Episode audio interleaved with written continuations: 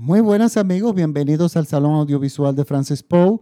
Yo soy Francis Poe y les doy nuevamente la bienvenida a mi espacio, un podcast donde yo hago recomendaciones de películas en plataformas digitales, pero películas cuyos directores abrazan al cine como una expresión de arte. Para esta semana les traigo una recomendación de la plataforma de Netflix. Es una película del año 2013. Es una película de animación, eh, animada japonesa del famoso estudio eh, Ghibli y dirigida por Isao Takahata. Y el nombre de la película es El cuento de la princesa Kaguya.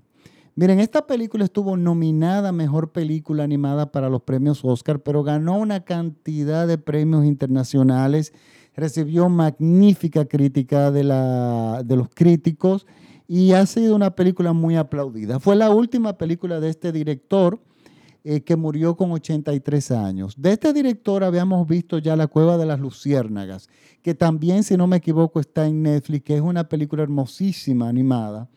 Pero esta realmente es la película que, de él que más me gusta. Miren, este es un director que conocemos muchos, pero no nos sabemos su nombre. Eh, los que somos más mayorcitos, eh, recordamos que por lo menos en la década de los 70 hubo una serie animada en la televisión que fue extremadamente popular en Latinoamérica y fue Heidi. Y Heidi tenía la particularidad de ser una serie animada que tenía los elementos para atrapar a los niños, pero al mismo tiempo atrapar a los adultos. Y recuerdo yo de niño que era una de las series donde todos la veíamos, lo veíamos mis hermanas, yo que era el más pequeño, eh, mi madre, y no había conflicto de que alguien quería ver algo diferente, sino que eh, todos armonizábamos con Heidi. Heidi tenía una, música bellísima, una narrativa hermosísima, en, que eh, así la recordaba yo. Pero miren, resulta que yo la visité recientemente, la volví a ver en Prime Video porque está disponible en Prime Video y resulta que no ha envejecido para nada. O sea, los elementos están ahí. Los elementos que a mí me atraían como niño ya no son los mismos, pero a mí ya ahora como adulto son otros elementos que yo sé apreciar. Es, eh, la música fue uno de los elementos que realmente ayudó a la narrativa y además ese despliegue de amor a la naturaleza, que sabía eh, esos muñequitos, esos cartones animados podían, que transmitían muy bien a su audiencia. Yo recuerdo que yo decía viendo de niño, wow, qué paisaje más hermoso, qué lindo ese campo, pero todo era dibujado, todo era animación. Y resulta que, bueno, el creador de Heidi y director de muchísimos de sus episodios es este señor, Isao Takahata, o sea, una persona muy respetada en, Japón. Y miren, eh, así como el resto de Estados Unidos han sido el abanderado o va a la cabeza de la animación digital, a partir de la película Toy Story. Otros países deciden por otro tipo de animación diferente y eso es bueno porque las historias toman otro, otro matiz. Eh, si bien eh, Disney tiene mucha conciencia de eso y Pixar también, por ejemplo, Disney, eh, Toy Story es una película que como herramienta la, la, animación digital es perfecta para esa historia y para otras más. Sin embargo, hay historias que como ellos, el propio Disney hizo con la princesa y la rana, que ellos decidieron volver a la back to drawing, como ellos decían, de vuelta a la pintura, o sea, hacer la animación tradicional.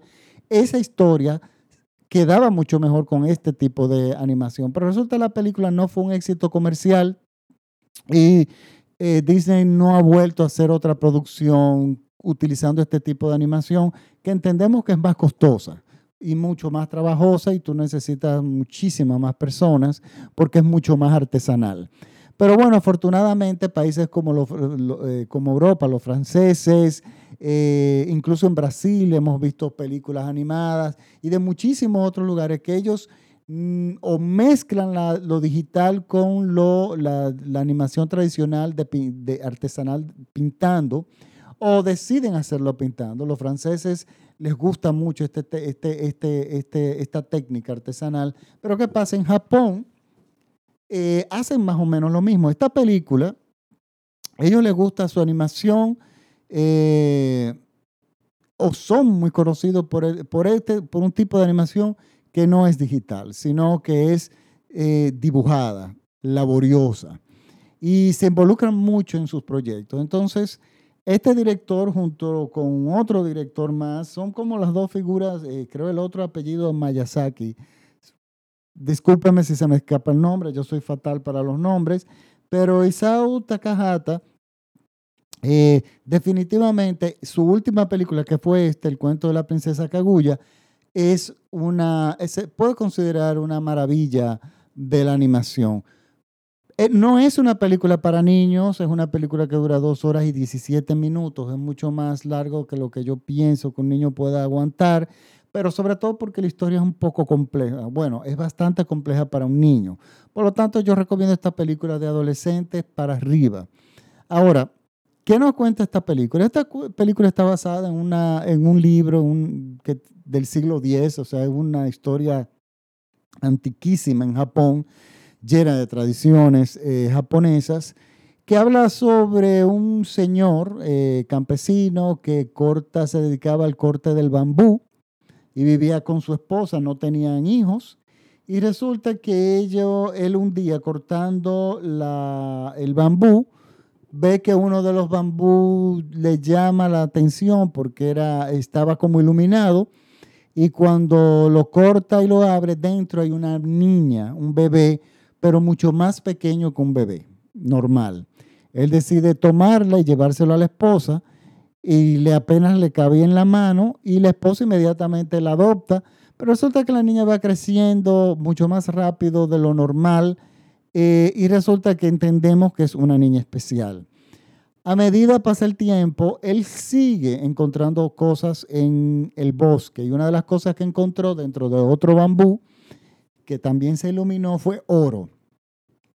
Y él entendió que el bosque le estaba dando el mensaje de que esa niña debía convertirse en una princesa y casarse con un príncipe.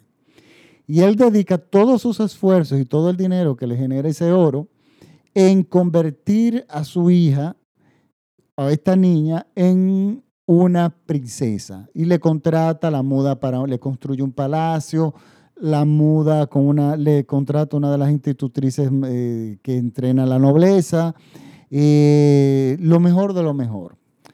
Pero esa es la decisión del padre.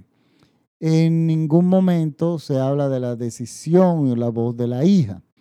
Y aquí viene un canto feminista en la película, muy bien tratado, y no solamente eso, sino sobre las pequeñas cosas de la vida, qué nos hacen feliz, dónde está el verdadero valor, dónde está nuestra verdadera plenitud.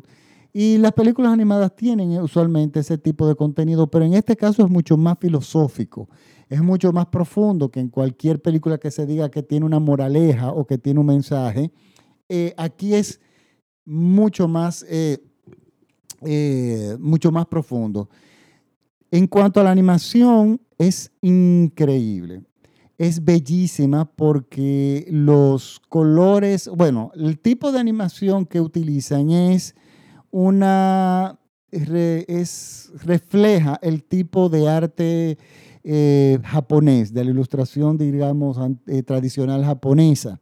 Y ellos utilizan esos elementos de, esa, de y esos colores, que son más bien colores pasteles, colores muy suaves, no brillantes, y animan esta película utilizando este tipo de animación, esos colores, esos paisajes con los, eh, con los eh, cerezos en flor, eh, con los lagos, las lagunas, las casas Es, es una belleza visual impresionante.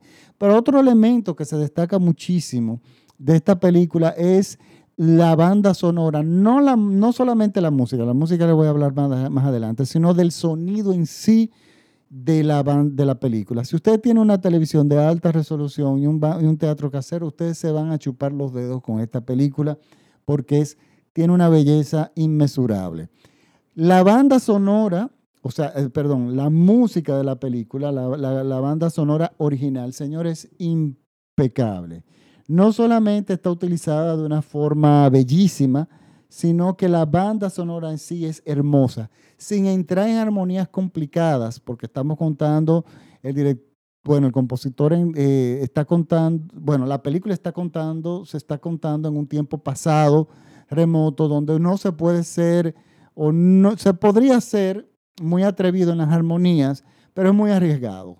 Y el compositor decidió hacer una, una banda sonora mucho más tradicional, pero con una gran orquesta y bellísima, con una repartición de instrumentos eh, impresionantes. El compositor es Joe Hisaishi.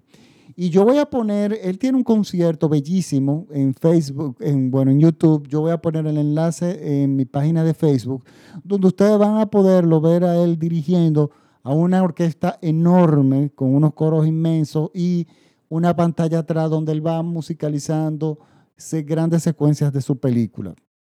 Este director también dirigió La Cueva de las Luciérnagas, que también está en Netflix todavía. Y señores, es una película también bellísima, muy emocionante, es una historia muy triste, pero eh, últimamente eh, me alegro mucho de que Netflix haya incluido este tipo de material de animación japonesa de los estudios Ghibli en, en el catálogo, porque hay muchas películas que de hace tiempo yo sé que tienen buena crítica, pero nunca la había podido ver porque es que no se distribuyen muy bien por estos lados. Yo quisiera hacerle una segunda recomendación. Ponio es otra película animada del eh, estudio que es señores, igualmente de bella, pero tampoco es para niños. Es una película mucho más profunda, mucho más filosófica también, pero es algo que, óigame, es, es, es arte. Simplemente eso, arte visual. Y, y yo sé que les va a gustar. Ponio, si no me equivoco, estuvo también nominada a Mejor Película Animada para los premios Oscar, pero también fue una película que recibió muchísimas eh, críticas favorables y, es una historia rarísima. O sea, la de Ponio es una historia extremadamente original y su puesta en escena es sumamente original y eh, te atrapa. O sea que hay estas dos películas, y yo voy a seguir viendo más, porque a partir de estas dos que he visto, me he enamorado mucho más de este tipo de cine, que honestamente no es muy común. También, este, bueno, como todas estas películas, Ponio también tiene una banda sonora magnífica. Y es que los grandes compositores de cine, o los mejores de estos tiempos, le están dando más libertades, yo diría, que en las películas animadas. Eh, y están utilizando como me gusta a mí. O sea, a mí me gustan mis orquestas, me gustan mis instrumentos acústicos. Eh, yo entiendo que si la producción es eh, de, la de la película es, una, es modesta, eh, tú traten de, utilicen los teclados y música electrónica para tratar de disimular un poco el vacío de presupuesto, pero créanme una cosa, una película se puede musicalizar con una guitarra, o sea, la cantidad de instrumentos no, no define bien si es una buena eh, banda sonora o no.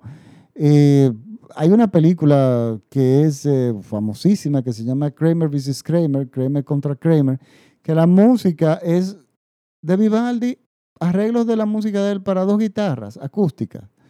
Y la película está magníficamente eh, musicalizada. O sea que estamos hablando de, que van realmente a disfrutar esta película, tanto por su contenido visual como su, por el efecto, por la impresión audiovisual que nos deja. Véanla en una televisión de muy buena resolución. Esto es importante para que realmente la disfruten. Recuerden que el nombre de la película es El cuento de la princesa Kaguya, eh, Kaguya, exacto, y está disponible en la plataforma de Netflix. Yo de todas formas voy a colocar el enlace en mi página de Facebook, el Salón Audiovisual de Francis Poe.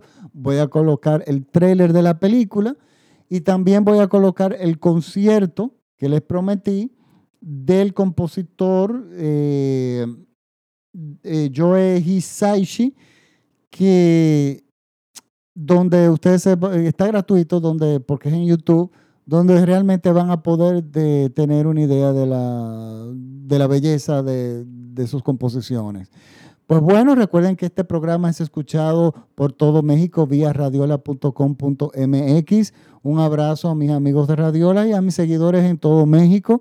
Un fuerte abrazo Les recuerdo que estoy, estos podcasts están prácticamente en todas las plataformas de podcast. Estamos en Spotify, en Apple Podcasts, en Google Podcasts, en iTunes, en TuneIn, en, en prácticamente todos lados. Simplemente escriben el Salón Audiovisual de Francis Poe en Google e inmediatamente les, eh, les van a salir las plataformas donde ustedes puedan decidir eh, elijan, perdón, puedan elegir en cuál desean oírlo.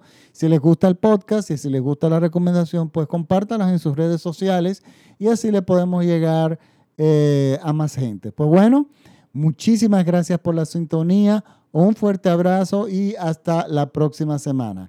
Chao.